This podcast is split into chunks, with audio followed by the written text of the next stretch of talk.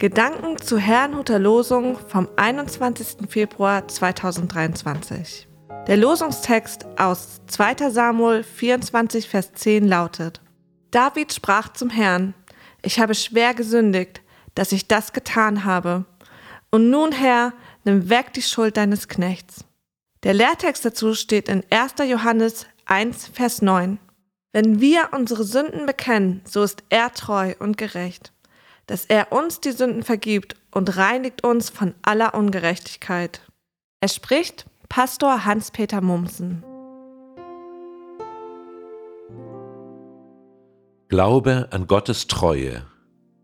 Der Hintergrund zum heutigen Losungswort war eine Zählung aller wehrfähigen Männer in Israel und Juda, die David veranlasste. Sein Heerführer Joab wollte ihn zwar noch davon abhalten, aber David bestand darauf. Diese Zählung war der Grund, dass David Gott darum bat, ihm diese Sünde zu vergeben. Doch was war eigentlich falsch daran? Am Anfang des Kapitels lesen wir, der Herr wurde zornig über die Israeliten, darum verleitete er David dazu, sie ins Unglück zu stürzen. Er brachte den König auf den Gedanken, eine Volkszählung durchzuführen nachzulesen in 2. Samuel 24, Vers 1. In den Chroniken gibt es dazu einen parallelen Bericht. Dort heißt es, Satan wollte Unheil über Israel bringen. Deshalb brachte er David auf den Gedanken, eine Volkszählung durchzuführen. Nachzulesen in 1. Chronik 21, Vers 1.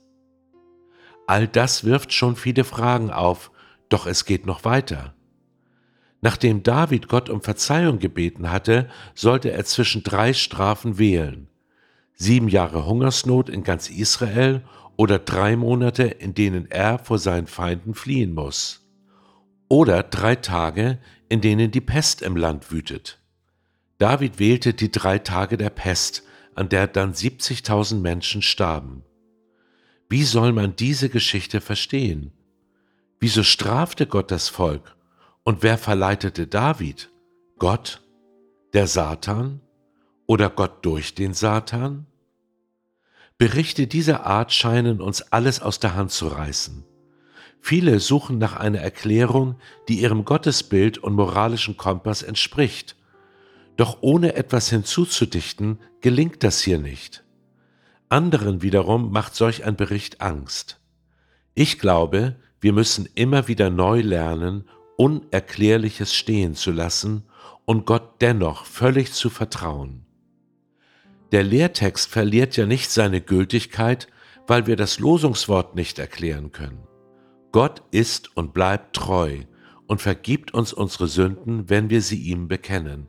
Daran können wir uns festhalten. Als Gebet möchte ich diesmal einen Segensvers aus Philippa 4, Vers 7 sprechen. Und der Friede Gottes, der höher ist als alle Vernunft, wird eure Herzen und Sinne in Christus Jesus bewahren. Amen.